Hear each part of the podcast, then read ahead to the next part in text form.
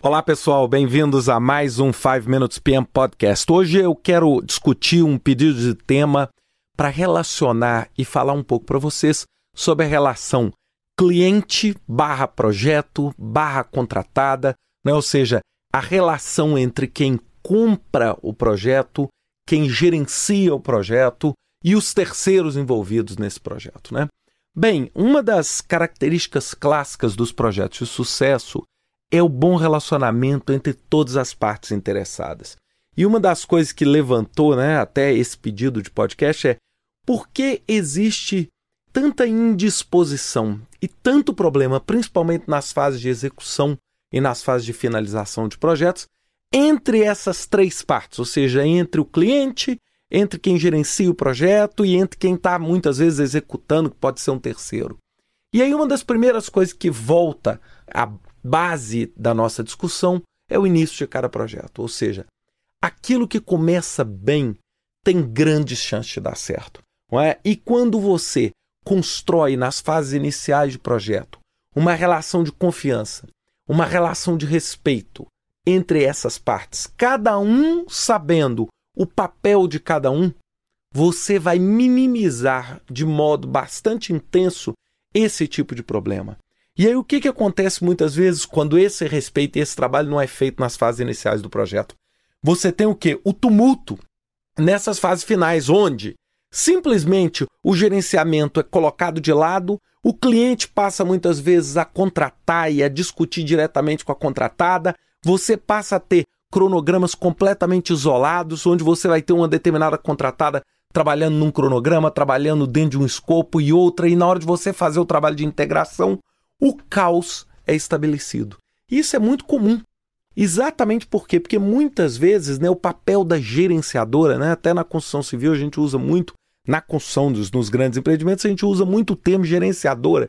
O que, que é a gerenciadora? A gerenciadora é quem faz a gestão do empreendimento.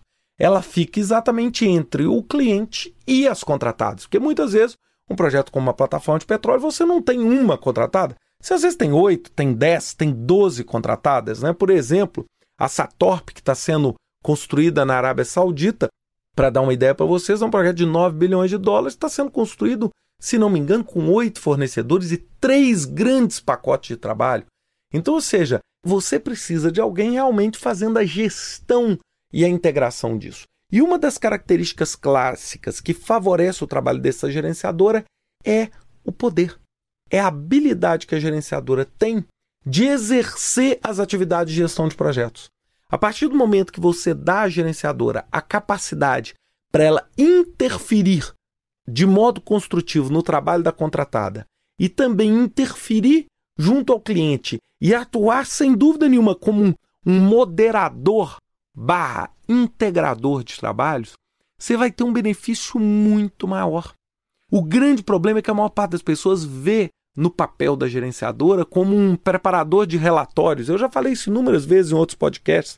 Ou seja, as pessoas veem o trabalho de gerenciamento de projetos não como um trabalho de apoio à tomada de decisão, mas sim um trabalho de quê? De preparação de relatórios, de coleta de informações e não de apoio à tomada de decisão. Então, se você tem um gerenciador com habilidade suficiente, com capacidade suficiente para se posicionar você tem uma garantia desse processo. Um dos grandes desafios nos grandes empreendimentos é a comunicação. É você assegurar que tanto o cliente quanto as contratadas, quanto a gerenciadora estão todos falando o mesmo idioma, estão todos trabalhando dentro da mesma página no mesmo livro.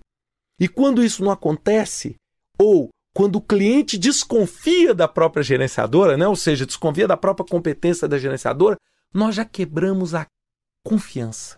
Nós já geramos uma quebra na confiança com os trabalhos. Aí o problema, sem dúvida nenhuma, é muito diferente. Imagina você jogar futebol onde você não confia no goleiro, ou você não confia na zaga. Fica muito difícil o jogo se estabelecer, porque o jogo é feito em equipe, assim como o projeto é um trabalho em equipe. Então é muito importante que todas as partes envolvidas no projeto estejam devidamente comprometidas, cada um dentro do seu papel. O cliente definindo os objetivos, macro-objetivos, acompanhando o processo como um todo, a gerenciadora fazendo o elo da corrente que une o trabalho das contratadas ao trabalho do cliente e a contratada exercendo o seu papel dentro do objeto contratado. A partir do momento que cada um sabe seu papel e eles se comunicam bem, o projeto flui de uma forma muito mais inteligente. Agora, a partir do momento que um interfere no trabalho do outro de modo destrutivo ou cria-se um processo de comunicação paralelo ao processo oficial, onde o cliente começa a falar com o contratado, não fala com a gerenciadora, a gerenciadora fala uma coisa diferente para a contratada. Aí você começa a instalar o caos. Caos tira credibilidade. Credibilidade empobrece a comunicação. Pobre comunicação implica pobre resultado. E aí nós criamos a espiral para baixo. Então é por isso que a gente precisa trabalhar com muita confiança com todas as partes interessadas. É isso que vai fazer do nosso projeto um projeto de sucesso. Espero que vocês tenham gostado. Até semana que vem com mais um 5 Minutes PM Podcast. Até lá.